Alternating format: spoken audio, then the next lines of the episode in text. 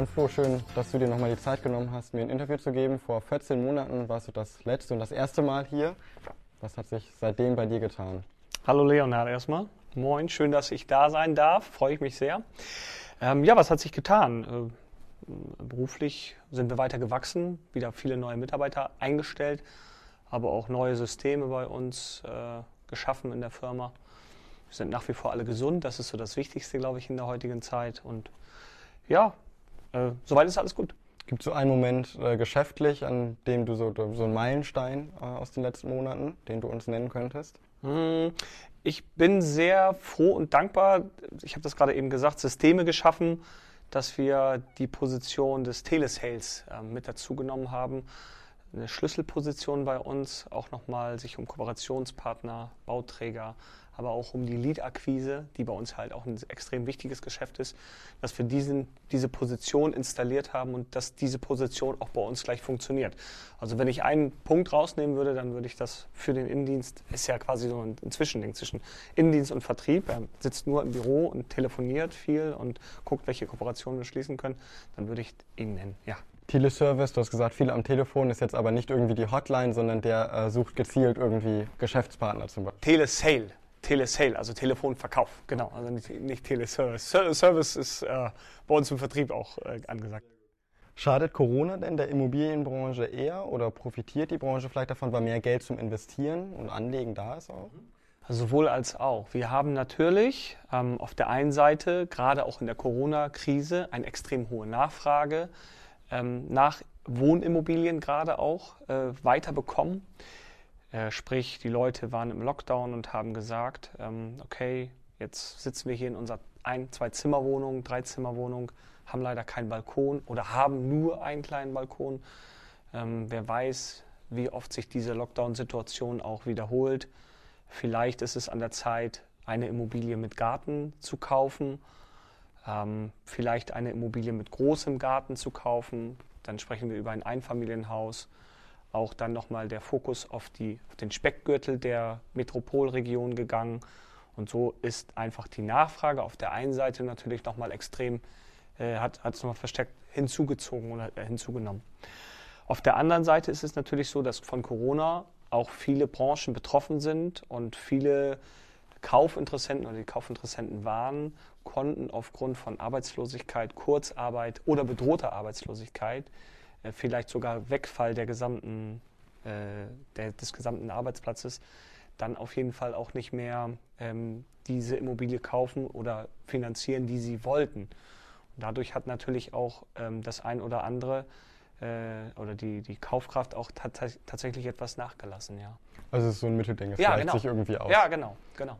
Und Speckgürtel, einfach aus Interesse, welche Stadtteile hier gehören in Bremen zum Speckgürtel? Mhm. Da gibt es ja viele. Also jetzt oben Richtung, Richtung äh, Bremen-Nord ist es halt Ritterhude, Osterholz, Scharmbeck. Ähm, dann aber Richtung äh, Bremer Osten raus, es ist Achim-Euten, dann Süden raus, es ist, es ist Weihe, Sieke dort und, und äh, diese ja, Speckgürtel ähm, Ortsteile haben auch nochmal extrem, auch in der Corona-Krise, ähm, an Beliebtheit gewonnen. Ja. Gibt es irgendwie so einen Stadtteil, wo du sagst, hier in Bremen, das ist mit Abstand der teuerste? In Bremen direkt? Ja. ja es ist natürlich nach wie vor äh, Bremen-Schwachhausen. Äh, da gibt es ja halt auch, auch mal, noch mal die Mikrolagen, ob das jetzt das Goetheviertel ist, ob das jetzt Neuschwachhausen, Schwachhausen an sich, Riensberg und so weiter. Das sind tatsächlich so die absoluten Top- und High-End-Lagen. Aber auch das Bremer Steintor also von den Quadratmeterpreisen, würde man jetzt vielleicht gar nicht so äh, denken, weil wir da halt auch ja, ein paar Ecken haben, wo vielleicht auch Leute sagen, Mensch, das wäre mir ein bisschen zu wild, dort zu wohnen. Aber tatsächlich von den Quadratmeterpreisen auch das Bremer Steintorviertel extrem äh, teuer in Quadratmeterpreisen. Und habt ihr so bestimmte Stadtteile oder Preisklassen, auf die ihr euch konzentriert? Oder seid ihr in allen Stadtteilen alle Preisklassen irgendwie für alle da? Ja, tatsächlich. Und das ist mir auch immer wichtig, dass wir das leben, aber auch immer äh, nach außen kundtun, dass wir sagen, hey, für jeden äh, Stadtteil versuchen wir oder für, für, für die verschiedenen Stadtteile versuchen wir Leute äh, zu haben, auszubilden, die sich in diesen Stadtteilen richtig gut auskennen, was auch die Marktpreise betrifft.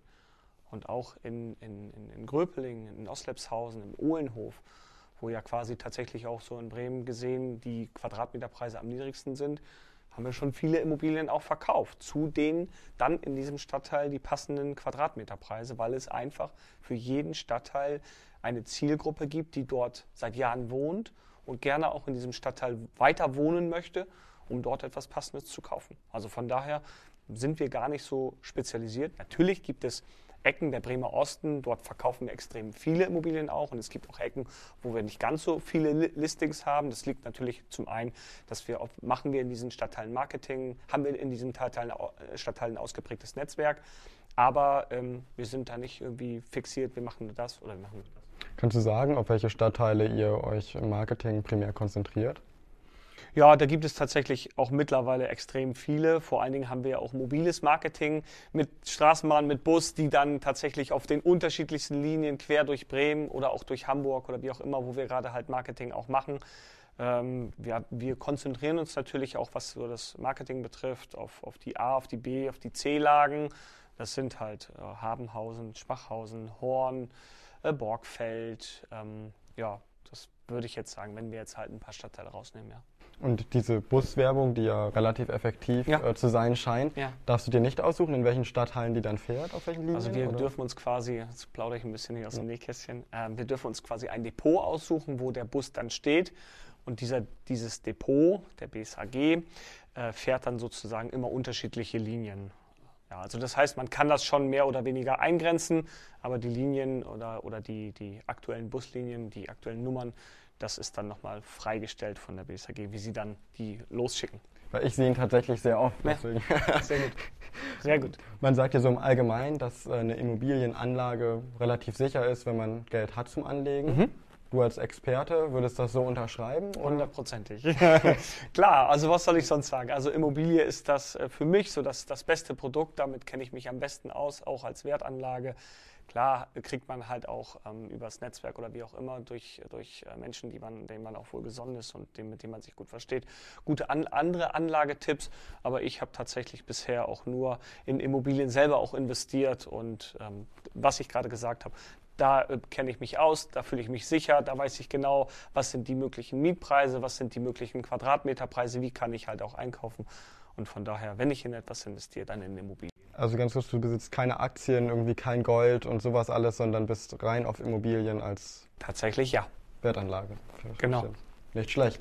Und hast du nicht irgendwie das Gefühl oder die Angst so ein bisschen auch, dass das eine Blase sein könnte? Also die Preise sind ja, wenn man die letzten zehn Jahre mal betrachtet, extrem in die Höhe geschossen, mhm. dass die auch ganz schön stark mhm. irgendwann wieder fallen. Mhm. Ich glaube persönlich äh, nicht, dass wir eine Immobilienblase haben. Warum? Weil wir im europäischen ähm, aber auch im deutschen Vergleich tatsächlich jetzt auch gerade, nehmen wir jetzt mal Bremen, auch noch die letzten Jahre einiges aufzuholen hatten. Und wenn man jetzt einfach mal auch die Quadratmeterpreise äh, sieht, natürlich, gerade auch für Bremer Verhältnisse, sind die schon in richtig guten Lagen auch richtig knackig. Aber nichtsdestoweniger trotz haben, ich, haben wir jetzt, glaube ich, auch äh, in den letzten Jahren auch einiges aufgeholt. Und selbst wenn, sage ich mir, wenn wir auch mal mit einem Immobilieninvestment irgendwie einen, einen Verlust machen würden, dann wäre das am Ende nur Geld. Und dann wäre das so. Ja, man kann sich nie zu 100 Prozent für eine Sache sicher sein, außer für zwei. Und das ist einmal die Steuer und das ist einmal der Tod. Und alles andere ist halt irgendwie unsicher. Und man muss halt gucken, dass man das irgendwie bestmöglich irgendwie miteinander abwägt, ob das, ob das ein gutes Investment ist. Und das versuchen wir immer, oder wenn, wenn man selber investiert, dass man das irgendwie mit einem gesunden Menschenverstand irgendwie sagt, okay, das müsste so passen. Aber wie ich eben gesagt habe, selbst wenn das mal auch in Jahren äh, crashen sollte, dann wäre es nur Geld, was man verlieren würde, wenn nicht. Ich, ich finde es auch spannend, verschiedene Anlagemöglichkeiten und so ein bisschen reingelesen habe ich mir auch Experte würde ich mich, äh, als Experte würde ich mich nirgendwo bezeichnen. Ja. Ich denke mir bei der Immobilie immer so, selbst wenn sie an Wert verliert, hat sie ja immer noch einen Wert. Also äh, das könnte sehr viel Geld sein. Andersherum äh, überlege ich dann aber auch, äh, wenn das ein krasser Wertverlust wäre, hätte ich zwar noch den Wert, aber trotzdem viel Geld verloren. Ob Immobilie nicht irgendwas ist, was man äh, als dritte Wertanlage dann nimmt, wenn man das Geld wirklich auch verlieren kann. Ja, ja, es stimmt. Aber es ist genau das, was du gerade gesagt hast. Am Ende besitzt du diese Steine dann auch noch. Ja? Und, und am Ende ist es ja auch ein bisschen spekulativ. Ja? Mal, mal sind diese Steine so viel wert und mal sind diese Steine so viel wert. Aber am Ende sind es die gleiche, gleichen Steine. Ja, und, äh, und dann sprechen wir halt nur über einen theoretischen Wert, der quasi dann hoch oder runter geht. Was würdest du sagen, als die Immobilie als Anlage zu nehmen, nicht als äh, Eigenheim? Wie viel Geld müsste ich mitbringen, dass sich das lohnt, das als Anlage oder Anlageimmobilien zu erwerben? Da geht es ja quasi schon los, dass man sagt, okay, ich, ich kaufe eine, ein, ein Zimmerapartment. Und ein, ein Zimmerapartment in einer B- oder C-Lage oder einer D-Lage gibt es halt schon irgendwie für 60, 70, 80.000, je nach Ausstattung und je nach Mikrolage auch nochmal. Also es geht quasi relativ schnell los. Und dann sagt man, okay, eine einzelne Wohnung kaufen, ein kleines Mehrfamilienhaus kaufen, was dann im Bereich von 350 bis 400.000 Euro losgeht. Oder dann halt irgendwie ein großes Mehrfamilienhaus. Also ich glaube, die Einstiegshürde, natürlich muss man dann auch immer gucken, okay, was ist zu beachten, auf, auf was muss ich gucken aber es geht da schon irgendwie, so würde ich sagen, ab 60, 70.000 los irgendwie. Und wenn man dann so eine Wertanlage bei euch kauft, ähm, wie läuft sowas dann ab? Sagen diejenigen, ich habe so und so viel Geld zur Verfügung, ich will das und das. Und vermietet ihr dann zum Beispiel auch diese Immobilie mhm. für mhm. eure Kunden oder wie läuft das mhm. alles ab? Genau, also wie, wenn, wenn, und da gibt es ja tatsächlich extrem viele Kaufinteressenten, die jetzt auf das Produkt Immobilie gucken und sagen, Mensch, äh, ich will jetzt auch in Immobilien investieren. Und dann gibt es ja die unterschiedlichsten Ansätze. Man macht ein, ein, ein Beratungsgespräch und guckt erstmal, okay, äh, was, was, was stellst du dir selber vor? Hast du schon auch mit einem Finanzierungspartner darüber gesprochen? Äh, auf welche Lagen guckst du? Und leider muss man dann halt sagen, die Kriterien, die die dann mitbringen, passen dann leider nicht äh, überein oder stimmen leider nicht überein mit dem, was am Markt dann auch dafür zu bekommen ist als Beispiel, die sagen, ja, ich habe so gedacht, irgendwie wir, wir investieren so 150.000, dafür würde ich ein kleines Mehrfamilienhaus in einer guten Lage kaufen. Ja, das ist so manchmal auch die Vorstellung, ich habe jetzt 150.000, ist ja extrem viel Geld, äh, die hätte ich so als Budget zur Verfügung, aber dafür gibt es halt leider kein kleines Mehrfamilienhaus in einer guten Lage. Und dann muss man äh, die ähm, Kaufinteressenten so ein bisschen dann auch in die Realität mitnehmen und sagen, okay, also ich glaube, mit 150.000 Euro könnten wir uns jetzt eine Dreizimmerwohnung in ja, C-Lage oder so kaufen. Und das wäre so die Idee. Dann kauft man sich auch gerade für einen Anfänger, ist das glaube ich ganz gut, ähm, in eine bestehende WEG, eine Wohnungseigentümergemeinschaft ein, äh, wo dann schon eine bestehende Hausverwaltung da ist. Man hat eine, bekommt eine Hausgeldabrechnung, man hat ähm, Eigentümerversammlung, äh, Eigentümerversammlungen, wo man dann halt auch extrem viel nochmal über die Immobilienwirtschaft, glaube ich, lernt, was, worauf es ankommt bezüglich der Instandhaltung und so weiter. Und deshalb empfehle ich immer jedem, gerade so jungen Leuten, die jetzt auch mit dem Thema Immobilie als Anlage starten möchten, dass man sich dort eine Wohnung, eine einzelne Wohnung kauft, irgendwie eine 1, 2, 3 Zimmerwohnung, 60, 70, 80 Quadratmeter, je nach dem Budget, aber dass man sich in eine bestehende Eigentümerwohnungsgemeinschaft quasi einkauft, ohne dass man dann irgendwie ein, ein Mehrfamilienhaus für sich selber hat wo man dann quasi von der Pike aus alles selber lernen muss. Und gibt es auch Leute, die sich unterschätzen? Also an, anders gefragt, überschätzen sich die Leute normalerweise oder ihr Budget? Ja, also die meisten überschätzen sich tatsächlich eher. Also unterschätzen, äh, das kommt tatsächlich eher, eher seltener vor. Und gehen dann auch Leute wieder äh, weg und sagen, nee, das glaube ich dir nicht. Äh, ich glaube, du willst mich hier über den Tisch ziehen oder so. Also das oder? hat mir jetzt so noch keiner speziell so direkt gesagt. Ähm, äh, das äh, das habe ich jetzt noch nicht so gehört. Es kann sein, dass, dass, dass die Leute sich dann vielleicht auch nochmal eine zweite Meinung holen und sagen, hey, irgendwie was, was der Wellmann gesagt hat, das kann ich jetzt irgendwie vielleicht nicht so richtig glauben, weil äh, ich habe doch irgendwie eine ganz, im Internet was ganz anderes gelesen oder gesehen. Das kann ich nicht sagen. Könnte, könnte sein. Und das war so der krasseste Unterschied, weil irgendwie das von dem, äh, der ersten Vorstellung und was dann rausgekommen ist am Ende? Hast du da irgend so ein Fall mal gehabt? Ja, ich habe das ja eben schon so ein bisschen an, an, an, angeteasert, also das mit den 150.000 und dann irgendwie möchte ich irgendwie ein, ein, tolles Mehrfamilienhaus mit vier, fünf Einheiten in einer, in einer richtig guten Lage kaufen. Das ist schon ja, ein bisschen zum Schmunzeln, wo man sagt, ja, ich glaube nicht. Daraus ist dann aber nicht die Einzimmerwohnung geworden am Ende. Nee, ich, nee, der hat dann tatsächlich bei uns gar nichts gekauft. Ah, okay. Also das war vielleicht derjenige, der kann sein. der gesagt hat, Wellmann, ich beweise dir das, dass es doch geht. Aber ich noch nicht bekommen, den Beweis. was, was ähm, hast du Kunden, die auch viele Immobilien selbst besitzen oder sind es eher Kunden, die so zwei, drei besitzen oder ganz unterschiedlich? Also wie, wie ist da so das Klientel, was eher ein negatives Wort oft auch ist, aber wie ist so deine, deine Kundschaft da aufgestellt? Ja, tatsächlich. Also ich, wir haben extrem viele äh, Kaufinteressenten oder die Kaufinteressenten waren, die dann zu Kunden geworden sind. Ähm, die dann irgendwie Anfänger sind mit ein, zwei starten. Aber ich habe halt auch äh, ja, bekannte Kunden in meinem Netzwerk, die besitzen über 1000 Einheiten. Und da gibt es die unterschiedlichsten äh, Leute, die dann als institutionelle äh, agieren oder wie auch immer. Also da kann ich tatsächlich von, von A bis Z alles einmal äh, vorzählen und ähm, auch die Leute, die wir halt persönlich auch kennen. Aus der Formulierung höre ich raus, du besitzt noch keine 1000 Immobilien. besitzt du denn Immobilien in Bremerhaven? Nein, tatsächlich nicht. Ist Bremerhaven denn attraktiv für Immobilienanleger? Mm, ich glaube immer mehr. Und in Bremerhaven, oder wenn man über Bremerhaven spricht, ist man ja relativ schnell im Stadtteil Lehe. Und dadurch ähm, ist Bremerhaven auch in den vergangenen Jahren extrem in den Fokus geraten und man hat tatsächlich, wenn man über Bremerhaven berichtet hat, viel Schlechtes und dann auch gerade über hohe Arbeitslosigkeit, Kriminalität, äh, Schrottimmobilien auch berichtet.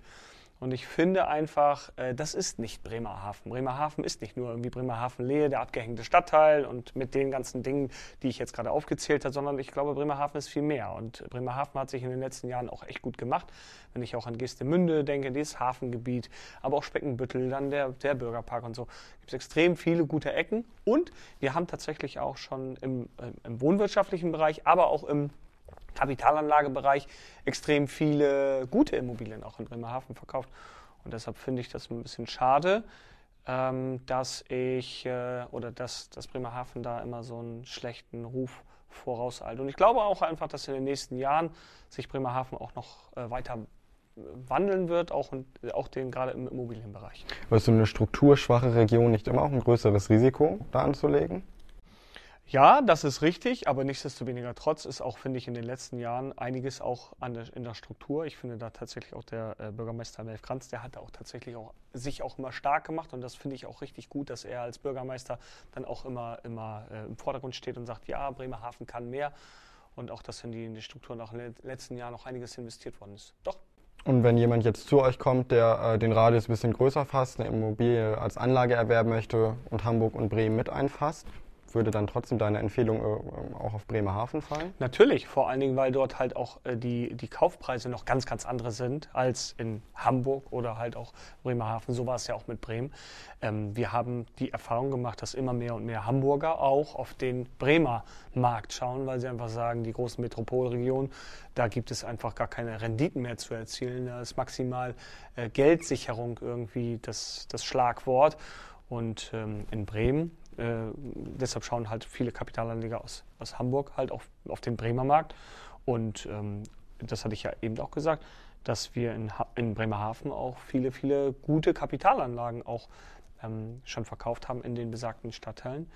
Äh, und von daher, klar, werben wir auch dann immer darum, weil wir natürlich auch hin und wieder dann auch Immobilien dort zu verkaufen haben und jetzt auch jemanden äh, für diese Region eingestellt haben, der dort äh, den Bereich der Wohnimmobilien dort auch abdeckt und dort richtig äh, sich gut auskennt. Sitzt der in Bremerhaven oder bei euch in Bremen? Tatsächlich ähm, haben wir in Bremerhaven noch kein Büro. Wir agieren immer so, dass wir als allererstes dann aus der Basis, sozusagen aus Bremen, dann in den Stadtteil oder in, de, in das Gebiet reinarbeiten. Und wenn wir dann halt auch Geschäfte dort realisiert haben, dass wir dann sagen, okay, und dann gründen wir dort ein Büro, dass sich dort auch eine Mannschaft irgendwie formieren kann und dass die Leute dann auch direkt vor Ort sind. Anders als äh, wir gehen einfach erstmal hin, haben noch kein Geschäft dort gemacht und dann gucken wir mal, was passiert. Sondern immer erstmal, ey, wir machen erstmal und dann gucken wir, was sich da auch daraus entwickelt. Das ist für mich immer wichtig. Bist du auch so ein bisschen so ein Sicherheitstyp, der jetzt eben nicht das Büro da eröffnet, sondern erstmal guckt, ob der Markt da ist? Das hat nichts mit Sicherheit zu tun. Ich bin äh, grundsätzlich überhaupt kein äh, so, so, so, so mit doppeltem Netz und doppeltem Boden. Das nicht. Ich finde, das hat einfach was mit, wir machen erstmal und dann gucken wir, wie wir das sozusagen handeln können und ob sich das überhaupt auch lohnt und äh, ob das überhaupt auch äh, Sinn macht, dort ein Büro zu öffnen. Deine Berufsbezeichnung, äh, dafür gibt es verschiedene Begriffe. Die einen sagen vielleicht Immobilienunternehmer, die anderen Immobilienmakler, andere vielleicht auch Immobilienverkäufer. Ähm, wie gut muss man verkaufen können, um deinen Beruf ausüben? Erfolgreich ausüben zu können? Mhm. Ich glaube, äh, ja, man muss gut verkaufen können, aber das ist immer so die Frage, was ist deine Definition von verkaufen können? Überzeugen. Ja, ich finde immer, Verkaufen hat manchmal so, ja, das ist ein guter Verkäufer. Ich finde, man muss einfach ein Menschengewinner sein. Und das ist für uns auch das, was unsere Firmenphilosophie ist, wie wir das halt auch prägen und wie wir das halt auch leben. Du musst vor allen Dingen die Menschen verstehen. Du musst verstehen, was ist überhaupt sein Bedarf. Und ich sage dir ganz ehrlich, ich finde, klar, im Kapitalanlagebereich ist es natürlich nochmal anders. Da sprechen wir über weniger Emotionen. Da musst du sehr, sehr gut vorbereitet sein. Zahlen, Daten, Fakten, äh, Mikrolage, wie ist die Infrastruktur, das musst du alles im FF drauf haben. Und natürlich musst du das dann dem Kunden recht gut vorzeigen, äh, wie ist hier deine Kapitalrenditeberechnung und wie sieht er das? Passt die miteinander überein? Im wohnwirtschaftlichen Bereich reden wir über ganz, ganz viele Emotionen. Und wenn ich jetzt im Bereich wohnwirtschaftliche Immobilie in einer Besichtigung bin, dann ist das total schwer, jemanden eine Immobilie zu verkaufen, wo er eigentlich sagt, ich glaube, das ist gar nicht mein, das, was ich suche. Ich glaube, das ist gar nicht diese, diese Punkte, die ich, äh, die ich mit meiner Familie hier für mich, für, um langfristig hier glücklich zu werden, dass ich das brauche, sondern ich glaube, da musst du eher ja, ein, ein guter Menschenfreund sein, der, wie ich das eben gesagt habe, ähm, genau analysiert, was braucht er, passt das mit dem überein und, und äh, kann man dem hier diesen Traum an die Hand geben und dass der das auch so sieht. Also bei eigenen Immobilien ist es dann eben durch das Menschenverständnis, den Menschen zu gewinnen, äh, indem man seine Bedürfnisse erfüllt. Bei der Kapitalanlage ist es ähnlich, da noch mehr mit Zahlen und Fakten. Aber muss man da nicht eben so ein, der ist ein guter Verkäufer-Typ äh, sein? Klar, man muss genau wissen, hey, wann kann ich den Abschluss machen und wann, äh, wo, wo trete ich jetzt nochmal zum Stück zurück, wo gibt es tatsächlich vielleicht einen Einwand vom Kaufinteressenten, der jetzt tatsächlich nochmal überlegen muss oder ich muss tatsächlich nochmal die eine oder anderen Dinge klären, um dann genau zu wissen, okay, jetzt habe ich aber dem Kunden alle Einwände gelöst, die er mir gebracht hat. Und dann genau zu wissen, ja, da muss man dann auch schon äh, ein guter Verkäufer sein, definitiv. Es bringt nichts, wenn man einfach nur ein, ein, guter, ja, ein guter Mensch ist und eine gute Art und Weise hat, aber dann einfach, wir sagen das immer, nicht diesen Biss hat, wirklich dann auch zu sagen, okay, und jetzt, jetzt machen wir das aber. Jetzt haben wir alle Dinge besprochen, jetzt machen wir das zusammen. Ja? Wir haben in der ersten Folge darüber gesprochen, wie du die Werder-Spieler für dich gewonnen hast. Ja. Hast du da auch die, die Menschen richtig gewonnen? Du hast gesagt, du warst oft mit den Essen. Ja. Ähm, da geht es wahrscheinlich auch um etwas teurere Immobilien. Musstest du da auch gut verkaufen? Ich glaube, und das, und das äh, ist ja auch immer, wenn wir um eine Immobilie werben, die wir bei uns ins Portfolio reinholen wollen, damit wir die dann auch äh, verkaufen können, äh, verkaufst du dich selber. Also ähm, und, und das, das ist immer so, so ist meine oder unsere Art von Verkaufen, dass wir uns selber als, als, als, als gute Menschen verkaufen und wir wollen das nicht nur äh, dem irgendwie etwas aufmalen, was wir vielleicht gar nicht sind, sondern einfach authentisch sein. Und ich glaube einfach auch damals, wenn ich irgendwelche Stars oder wie auch immer dann auch gewonnen habe, dann haben die mich gekauft. Und meine Dienstleistung, natürlich, die Dienstleistung muss immer gut, die muss professionell sein. Es bringt nichts, wenn du äh, eine Katastrophendienstleistung hast und dann äh, fällt das nach zwei Wochen dir auf die Füße. Das muss schon alles professionalisiert sein, von der Objektaufnahme bis zum Verkauf. Aber das ist für uns selbstverständlich, das ist für uns äh, selbstredend auch. Und ähm, wenn, man, wenn man sich selber gut verkaufen kann, dann ist das schon mehr als die halbe Miete, glaube ich. Also du hältst nicht so viel von Verkäufertrainings und ähnlichem oder hast du da auch sowas mitgemacht? Doch, das haben wir auch. Ähm, es kommt immer so ein bisschen drauf an, vor allen Dingen für sich selber zu finden, welcher Verkäufertyp äh, passt auch zu mir, zu meiner Art und Weise. Es gibt viele Verkäuf Verkaufstrainer, die haben eine Schiene drauf und die versuchen die dann auf ihre Teilnehmer umzumünzen. Ich glaube, das passt nicht. Was ich, wen ich sehr schätze, um jetzt vielleicht auch mal einen Namen nennen von einem Verkaufstrainer, der Kräuter.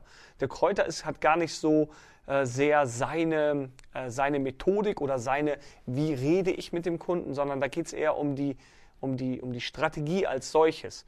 Und ähm, so mehr oder weniger hier ein Skill, das wäre das wär, das wär ein guter Einwand, den man bringen könnte und gar nicht so sehr um jetzt Versuch, eins zu eins wie dieser Trainer zu reden, zu argumentieren oder die Dinge zu machen, wie er sie macht.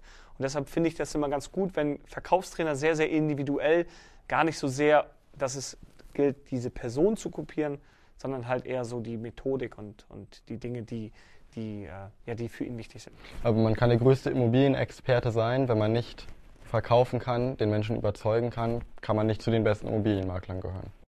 So ist das. Und ich glaube einfach, vor allen Dingen ist in der heutigen Zeit eins wichtig, die Bekanntheit. Wir verlieren ganz, ganz oft oder wir haben ein richtig gutes Produkt und es gibt vieles, gerade so aus der Start-up-Szene, extrem viele Leute, die sagen, mein Produkt ist das aller, allerbeste und sitzen dann in ihrem kleinen Kämmerlein. Aber wenn das keiner draußen mitbekommt, dann bringt dir das alles nichts, sondern halt du musst halt gucken, dass du A eine gute Dienstleistung machst, dass du das, dein Produkt B gut verkaufen kannst und C, dass das vor allen Dingen nach Möglichkeit die ganze Welt auch erfährt. Also es ist dein Glück, dass die mit ihren super Ideen noch im Keller sitzen und niemand davon erfährt im Moment. Ich, ich, ich finde das manchmal ein bisschen echt äh, zum Schmunzeln auch, wie wenn man halt so, wie gesagt, mit dieser Start-up-Szene auch spricht und äh, die dann der Meinung sind dazu, ich muss nicht verkaufen können, ähm, das, mein Produkt wird sich schon selber verkaufen. Viel Erfolg. Könntest du dir denn vorstellen, irgendwann, du hast gesagt, du hast eigentlich nur in Immobilien investiert, vielleicht ein cooles Immobilien-Startup zu unterstützen, auch als Kapitalanlage wäre das ja auch? Klar, definitiv, definitiv. Vor allen Dingen jetzt, wo man halt auch unser Unternehmen, da bin ich sehr, sehr dankbar, dass das so klappt, weil wir halt auch Führungskräfte eingestellt haben und wir haben die Immobilienfirma jetzt so aufgestellt, dass die mehr oder weniger auch ein Stück weit alleine läuft. Wir haben Systeme implementiert, wir haben, wie gesagt, die, die Vertriebsleiter, die die Mannschaft führen und ich darf mich auch immer mehr und mehr rausziehen, auch wenn ich mich nie rausziehen werde. Aber ich arbeite natürlich auch lieber am Unternehmen als im Unternehmen, um einfach auch den gesamten Überblick zu haben. Äh, Ganz kurze Zwischenfrage. Gibt es Leute, die zu euch kommen und nur von dir betreut werden wollen? Ja, das ist natürlich auch dem geschuldet, dass wir in unseren Marketingmaßnahmen ganz, ganz oft äh, mit meinem Konterfei werben. Und das ist natürlich immer so ein bisschen, gerade wenn man auch so die Idee hat, man zieht sich mehr und mehr raus, dass das äh, so ein bisschen sich widerspricht. Ja, klar, die Leute, es gibt es einige, die sagen, okay, hm, ich möchte von Florian Wellmann direkt betreut werden, aber wenn wir das dann hinbekommen, dass dann zum Ersttermin als Beispiel meine Vertriebsleiter hingehen, der Mike Kessler oder Timo Tschechowski oder auch unsere Immobilienmakler, dann sind sie tatsächlich auch von der Qualität dann auch überzeugt, sagen, hey, äh, cool, dass wir mal miteinander telefoniert, gesprochen haben, vielleicht auch dann im Ersttermin dabei gewesen sind. Aber ich glaube, ich komme auch jetzt mit Ihren Mitarbeitern klar. Das macht mich natürlich auch stolz, dass, ähm, ja, dass, die, dass die Mitarbeiter das hinbekommen, mich dann auch irgendwie eins zu eins zu ersetzen. Und wenn ich jetzt als, als äh, fremder Mensch zu euch kommen würde und darauf bestehen würde, dass du das abwickelst, würdest du es machen? Hängt das dann davon ab, wie viel Geld ich mitbringe? Ähm, oder wie? Nee. Nee, das kommt tatsächlich so ein bisschen auf, auf deine Situation an oder, oder wie, wie das sozusagen auch kommuniziert wird. Von daher ähm, bin ich für alles offen immer. Weil du schaffst, würdest wahrscheinlich nicht mehr schaffen, alle Immobilien zu Leider betreuen. nicht, leider nicht. Ja. Und, und das zeigt dann ja auch, dass wir ein immens großes Rad drehen. Als Beispiel im letzten Jahr hatten wir 219 Immobilien äh, verkauft erfolgreich. Und äh, das ist natürlich eine hohe Zahl, aber ich kann natürlich leider im Leben nicht gewährleisten, dass ich alle diese 219 Immobilien auch irgendwie äh, kenne oder in allen Projekten mit drin stecke. So geht es nicht. Noch zwei Fragen äh, zu dem Verkäuferding. Bitte. Ähm, du, wir haben was gesagt, man muss schon auch verkaufen können. Ja. Wie, wenn du neue Leute einstellst, äh, wie das, testen kann man das ja nicht so richtig. Die können sich höchstens dir gut verkaufen. Mhm. Das reicht? Ja, also man kann das schon ein Stück weit testen, indem man die Leute fragt, wie sie über die oder die Dinge äh, denken oder was sie auch dabei fühlen, wenn wir über Kaltakquise sprechen. Kaltakquise ist für viele ein Begriff, was ähm, ja vielleicht auch ein Stück weit negativ besetzt ist, aber tatsächlich irgendwie an wildfremden Türen zu klingeln. Als Beispiel, ich sage, Leonard, was fühlst du, wenn da haben wir hinten die Immobilie, äh, die soll verkauft werden, äh, du gehst dahin, klingelst dort und äh, sollst mit unserer Dienstleistung quasi überzeugen. Was denkst du, was fühlst du? Wenn ich jetzt Moment? sage, mir wäre es unangenehm, dann wäre ich nicht der Richtige für euch. Dann, dann kann das auf jeden Fall ein Indiz dafür sein, dass, dass man dort nicht ähm, irgendwie der richtige Mann dann noch für uns wäre. Ich sage immer auf der einen Seite, wir wollen menschlich auch den Mitarbeitern auch viel geben und das können wir auch. Wir haben einen coolen Spirit kreiert, wir haben eine coole Brand kreiert. Wir versuchen auch äh, als Führungskräfte immer großzügig zu sein. Wir haben viel zu geben und wir haben einen extrem freundschaftlichen und familiären Umgang miteinander. Aber wir erwarten auch extrem viel. Und wir wissen auch, dass als Beispiel die Kaltakquise ähm, quasi die Königsdisziplin ist und dass das auch einfach nicht für jedermanns äh, was ist. Auch, auch, wenn er dann in der Theorie sagt, ja, ja, also äh, das kann ich mir schon gut vorstellen. Aber dann, wenn es dann irgendwie ans, ans Machen geht, dann doch die Leute irgendwie denken. Macht ihr das denn auch immer noch? Natürlich, also wir, wir bekommen unsere Immobilien immer über Marketing. Ja, wir machen extrem viel Werbung, wir bekommen das über das Netzwerk, Weiterempfehlungen. Aber halt, wenn wir auch halt wissen, okay, da soll eine Immobilie verkauft werden, da steht demnächst ein Immobilienverkauf an, dann versuchen wir irgendwie schon im Vorwege mit dem Eigentümer irgendwie in Kontakt zu kommen. Und da gibt es ja halt die unterschiedlichsten Wege, wie man halt mit so jemandem in Kontakt kommen kann. Klar. Und dieses, dieses Dreiergespann sozusagen über diese drei Kanäle kommen dann halt auch extrem viele Immobilien bei uns in den Verkauf. Bist du denn der beste Verkäufer und Menschengewinner bei euch im Nein, Unternehmen? das bin ich nicht. Ich glaube, ich glaube, unser Vertriebsleiter, der Mike Hessler, der kann mir doch vielleicht auch in dem einen oder anderen was vormachen. Okay. Und äh, wie viele deiner äh, Kunden oder die jetzt Kunden sind, waren vorher deine Freunde? Also sind immer noch deine Freunde, aber wie viele befreundete Leute sind deine Kunden? Ja, tatsächlich haben sich extrem viele freundschaftliche Verhältnisse, aber auch Freundschaften aus, dem, aus unserer Dienstleistung dann irgendwie ergeben. Das war das, worauf ich hinaus wollte. Ja, ja, tatsächlich. Ähm, wir haben auch ähm, schon viele Immobilien für schon im Vorwege bestehende Freundschaften verkauft und ich bin immer sehr froh, dass das grundsätzlich richtig gut klappt, weil wir einfach irgendwie eine Art und Weise haben, wo wir uns selber nicht für zu wichtig nehmen. Wir versuchen den Kunden immer im Fokus zu haben und äh, wo wir halt auch das Freundschaftliche mit dem Geschäftlichen gut miteinander verbinden können. Und so haben wir dann tatsächlich schon, wie gesagt, für viele Freunde halt Immobilien verkauft, aber auch in dem Verkaufsprozess. Entweder haben wir für die was verkauft, aber auch äh, als Eigentümer oder die äh, haben, waren auf der Käuferseite, haben dann bei uns was gekauft und dadurch sind tolle äh, äh, Freundschaften entstanden und auch man lernt ja extrem viele interessante Menschen kennen. Man lernt Unternehmer kennen, man lernt Selbstständige kennen, man lernt leitende Angestellte kennen, die dann coole Jobs haben und, und wo man dann so ein bisschen auch auf Gleichgesinnte trifft. Mir ist immer extrem wichtig, mich mit Leuten zu umgeben, die ein richtig gutes erfolgreich denkendes Mindset haben und ähm, quasi für die es kein Limit gibt. Und wenn man dann solche Leute trifft und denkt, okay, das, das ist so einer, dann will man sich mit denen auch austauschen und will mit denen irgendwie in Kontakt bleiben. Mit dem, äh, mit dem einen ist es eher tiefer und mit dem anderen ist es äh, an der Oberfläche. Und ist das äh, vielleicht auch dein Geheimnis so ein bisschen, dass du, also dass ihr zum einen ja anscheinend auch Leute anzieht, die dann so ein ähnliches Mindset haben, was potenzielle Freundschaften entstehen lässt, aber dass ihr wirklich dann auch so den Prozess schafft, dass da echte Freundschaften bei entstehen? Ja, viele, viele Menschen sagen mir das auch nach und das, das freut mich auch, dass mir viele Menschen mir das nachsagen. Viele sagen, dass ich äh, das irgendwie äh, drauf habe, ein Händchen dafür habe, gute Leute irgendwie zusammenzubringen. Und, und auch gerade dann sind wir wieder gleich beim Thema Netzwerk. Wir versuchen natürlich auch mit unserer Philosophie, wir wollen nicht einfach nur irgendwie ein Immobilienmakler sein, der äh, äh, Häuser verkauft oder Wohnungen verkauft oder Anlagen verkauft, sondern wir wollen äh, ein Unterne als Unternehmen wahrgenommen werden, was für eine Sache steht, aber was auch für wiederum etwas nicht steht. Und das versuchen wir auch in Form von, von Marketing, von, von YouTube oder wie auch immer nach außen darzustellen, was so, unser, was so unsere Idee ist und was unsere Philosophie ist. Und das äh, honorieren uns viele Menschen und sagen, hey, das ist authentisch, das ist ehrlich. Und ähm, der Immobilienmakler hat ja oftmals das, den Ruf, dass die Leute sagen, hey, ähm, Immobilienmakler sind immer so geheimnisvoll und da darf keiner hinter die Kulissen gucken und, ähm, und, und, und, und, die sind immer hinterm, halten alles hinterm Berg. Und so wollen wir halt nicht wahrgenommen werden, sondern wir wollen als, ja, als offenes Unternehmen wahrgenommen werden. Die Leute dürfen das ruhig wissen, was bei uns hier passiert und das wollen wir auch nach außen strahlen. Wenn ich so generell über Ausgaben nachdenke, rechne ich mir auch manchmal durch, das sind so und so viele Aufträge oder so und so viele Stundensätze. Bei dir im Marketing, du bist ja sehr aktiv da. Just for fun, so als äh, Frage, wie ist das bei dir? Denkst du, ach, ach das sind 3,7 Immobilien, die ich da jetzt äh, reinstecke? Oder wie ist das ganz anders bei dir? Mhm.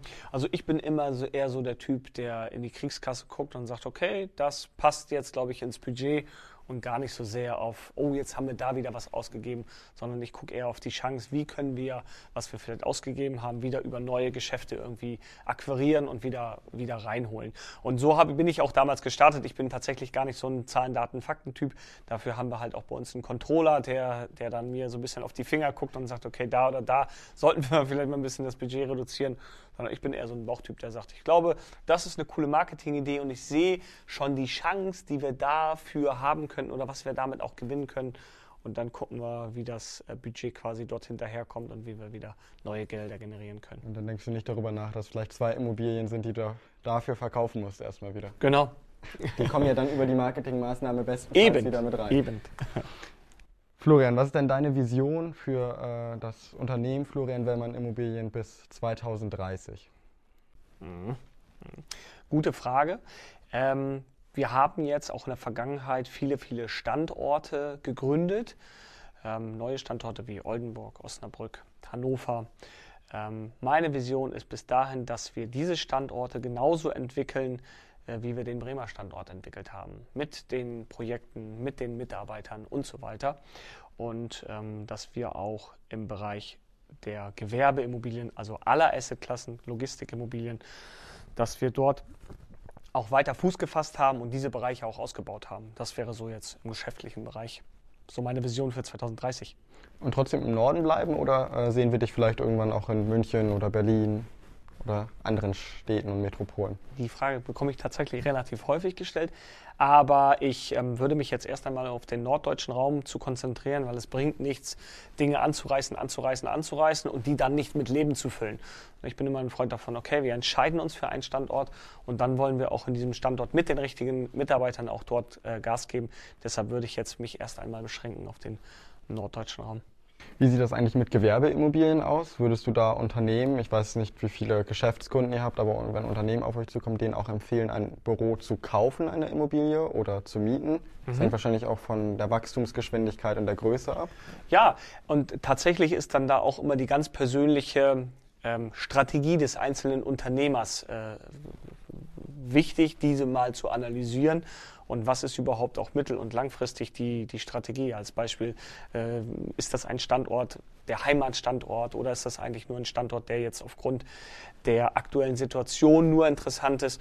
Also da gibt es tatsächlich auch die unterschiedlichsten Ansätze, aber grundsätzlich glaube ich, ist es nie verkehrt, in, in, in, in, in vernünftigen, guten Lagen auch eine Gewerbeimmobilie zu kaufen, wenn man halt auch mittel- und langfristig vorhat, hier sein Unternehmen weiter aus- und aufzubauen. Ja. Apropos Büro, wie lange äh, reicht euer Büro noch aus? Wie lange ist das noch groß genug, wenn ihr so weiter wächst wie das letzte Jahr? Also dieses Büro, wenn das tatsächlich mal eines Tages so wäre, dass wir diese 470 Quadratmeter äh, voll haben. Jetzt bauen wir gerade sozusagen oder machen gerade das äh, Souterrain für unser Stiftungsbüro. Gerade ähm, bereiten wir gerade auf, dass das dort reinkommt, unser Stiftungsbüro. Und tatsächlich wird es eines Tages so sein, dass wir sagen, wir können hier nicht mehr äh, mehr Arbeitsplätze einrichten, als wir, wir sie jetzt schon haben.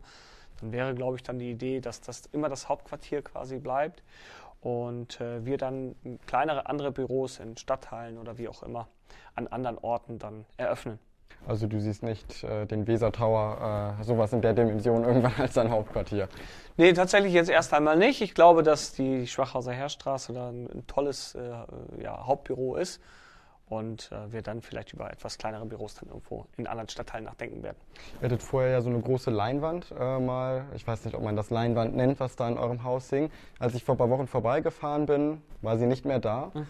Ist die mittlerweile wieder da oder ist sie dauerhaft weg jetzt? Oder wie Wir bauen, die immer, wir bauen die immer zum Wochenende ab und bauen die dann Montag wieder Verstehe. rein. Wir hatten einfach gedacht, äh, an einem anderen Standort wird sie äh, besser auf, auf, aufgestellt sein. Wo steht die jetzt? Das ist noch nicht ganz raus. Es gibt jetzt zwei beziehungsweise drei Standorte, wo wir sie aufstellen werden und da werden wir dann aufbauen. Also auch eure Also Büros demnächst. sind das, wo die dann hinkommen? Nee, oder? nee, also das, das ist dann ein, ein freier Standort. Okay. Weil ich Das- einfach glaube, dass an einem anderen Standort ähm, nochmal der Werbeeffekt deutlich höher ist, als wie es bei uns am Bürogebäude, wo ja sowieso schon zu erkennen ist, dass das unser, äh, unsere Firma ist. Und mittlerweile weiß, glaube ich, auch jeder, der regelmäßig vorbeifährt, dass äh, du dein Büro da hast. So ist es. Das sagt ja unsere Fahne im Wind. Du hast von deinem äh, Stiftungsbüro gesprochen. Das heißt, ihr habt schon eine Stiftung gegründet, gründet eine Stiftung? Ja, also wir sind mittendrin. Der Antrag ist äh, eingereicht und wir erwarten jetzt auch jeden Moment sozusagen die Zusage. Äh, alle Dinge, die halt auch ähm, für den Staat wichtig sind, sind ähm, auf die Beine gestellt und wir warten quasi auf den Tag, wo wir dann halt auch loslegen können, um dann einfach für die Projekte, die wir dann in der Stiftung oder die wir sowieso schon unterstützen, die wir dann ganz offiziell in die Stiftung mit reinnehmen können. Welche, welche Zwecke verfolgt ihr da primär? karikative Zwecke und wir haben uns, meine Frau und ich, wir haben uns auf die Fahne geschrieben, dass wir uns um die Menschen, um die Ärmsten der Armen kümmern wollen. Primär natürlich vor allen Dingen um Kinder. Und das ist nicht nur irgendwie deutschlandweit gesehen, sondern das ist halt weltweit auch gesehen, wo wir dann äh, Projekte mit dazu nehmen, wie ich das eben gesagt habe, die wir schon auch seit längerem unterstützen, Ähm, ja, und wo halt auch die Nachhaltigkeit gegeben ist und wo wir auch die Leute, die das vor Ort als Projektleiter oder als Campusleiter irgendwie führen und leiten, dass wir die gut kennen und genau wissen, die Gelder, die wir dort reingeben und die Gelder, die auch andere Menschen soll, gerne reingeben sollen, dass diese Gelder auch dort ankommen, wo die Hilfe benötigt wird. Ist das auch so ein Meilenstein in deiner Karriere, so eine eigene Stiftung? Definitiv. Ich habe nie, ehrlich gesagt, ähm, so daran gedacht, eine Stiftung zu gründen. Aber aufgrund dessen, dass wir dieses Thema, dass es für uns immer wichtiger und wichtiger geworden ist, wir unterstützen mittlerweile 200 Patenkinder im, im Monat und viele, viele andere Projekte, viele Pastoren auch, ähm, ist mir dieses Thema über Jahre immer viel, viel noch, noch wichtiger geworden. Und ich fühle mich tatsächlich dazu auch berufen, dort jetzt diese Stiftung zu gründen und für gute Projekte einfach zu werden. Ja. Ich äh, will dich nicht nach deiner teuersten Immobilie fragen, deswegen frage ich, was war die teuerste Immobilie, die du je betreut hast? Mm, es müsste eine Anlage gewesen sein, die lag so bei 7 Millionen, die ich dann auch also verkauft habe. Und das günstigste, was, was, was so bei euch über den Tisch gegangen ist? War eine Garage für 16.000. Eine Garage? Ja. Ihr ver verkauft auch Garagen? Die, die musste dann quasi im, im Zuge einer, einer, eines Immobilienverkaufs mitverkauft werden. Dann gab es einmal das Haus und dann gab es nochmal separat die Garage, die dann an einen anderen Käufer gegangen ist. Okay, und wenn ich jetzt meine Garage verkaufen möchte, kann ich mich an dich wenden oder sagst du mittlerweile Un eher Unbedingt, Zielgruppe Nummer eins. auch das verkaufen wir, wenn es verkauft werden muss, verkaufen wir auch gerne mal eine Garage. Gibt es denn irgendeine Stadt, wo du gerne mal eine Immobilie verkaufen würdest, wo du gerne mal eine Immobilie hättest? Also ich weiß nicht, ich bin kein Immobilienmakler, aber dass es so coole Städte gibt, in der man sowas besitzen möchte oder besitzt vielleicht Ja, tatsächlich. Also ähm, mein äh, Ziel wäre es mal auf äh, Neuseeland in Auckland ähm, eine Immobilie zu haben, ja. Um dort dann immer irgendwie vielleicht dann den Oktober bis Januar, Januar, Februar zu verbringen mit meiner Frau. Aber auf Instagram schon gesagt, ihr seid schon Neuseeland-Fans. Ja, Wie, wie oft seid ihr da gewesen schon? Dreimal waren wir bisher da und wir wollten eigentlich auch in den letzten zwei Jahren wollten wir wieder hin, aber leider aufgrund von Corona geht es halt leider nicht, weil da auch die Bestimmungen extrem krass sind, äh, dass dort jetzt erst einmal auch keiner reinkommt. Und deshalb müssen wir das jetzt leider wieder schieben, aber wir werden wieder hinfliegen, definitiv. Weil vor allen Dingen unsere kleine Tochter Sophia äh, das auch noch nicht gesehen hat und wir wollen ihr das auch zeigen. Wie seid ihr da hingekommen? Irgendwie aus Interesse einfach? Ja, tatsächlich. Also wir haben, wir haben äh, zwei Freunde, äh, die dort äh, wohnen, jeweils mit ihren Familien. Ähm, und äh, ja, die besuchen wir dann. Und die haben uns viel Gutes erzählt und sind wir dorthin geflogen. Ich war, ich war, ich war in, auf, vielen Or äh, auf vielen Orten in der Welt war ich schon mit, mit meiner Familie auch unterwegs. Aber nirgendwo hatte ich das Gefühl, ähm, wo man sagen würde, ey, hier kann ich mir einfach vorstellen, einfach zu bleiben. Und ich alle Zelte in Bremen abzubrechen und einfach nur dahin. Aber da hat leider meine Frau was gegen. Okay, also in naher Zukunft werdet ihr nicht auswandern äh, Definitiv ans andere nicht. Ende der Welt. Definitiv nicht. Und fällt dir so ein Gebäude ein in Bremen, so eine Immobilie, was so das Coolste wäre, was man besitzen könnte hier? Also es kann irgendwie das Rathaus sein, äh, Ja, die Bürgerschaft äh, oder ähnliches. ja. Ich persönlich, weil es halt auch direkt am Wasser gebaut ist, finde ich das äh, alte Beluga-Gebäude, jetzt gehört es, glaube ich, der Landesbank ähm, in Bremen. Ähm, das finde ich also so das schönste Gebäude. Und gibt es auch ein Gebäude, was unkäuflich ist, was, was eine coole Immobilie ist? Das Weserstadion. Das Ja, Weserstadion. das finde ich ziemlich cool. Das äh, macht Sinn, du als Werder-Sponsor. Ich muss noch dazu sagen, das Wohninvest Weserstadion. Das Wohninvest Weserstadion. Letztes Mal äh, konntest du mir es nicht so richtig sagen. Hast du äh, diesmal irgendwie was, was du so am liebsten äh, zu jemandem sagst, wenn du netten Menschen Tschüss sagst, Menschen, die du gerne nochmal wieder treffen möchtest? Ja, ich, also ich sage, ich weiß gar nicht, ob das äh, habe ich eigentlich auch das letzte Mal schon gesagt, ich sage immer gerne bis später. Und äh, dann sind die Leute manchmal irgendwie ein bisschen irritiert, wie ich das jetzt meine, aber ich sage halt, ja, wir sehen uns wieder und das sage ich mal gerne bis später. Dann bis später und vielen Dank für deine Zeit. Danke dir, alles Gute. Ciao.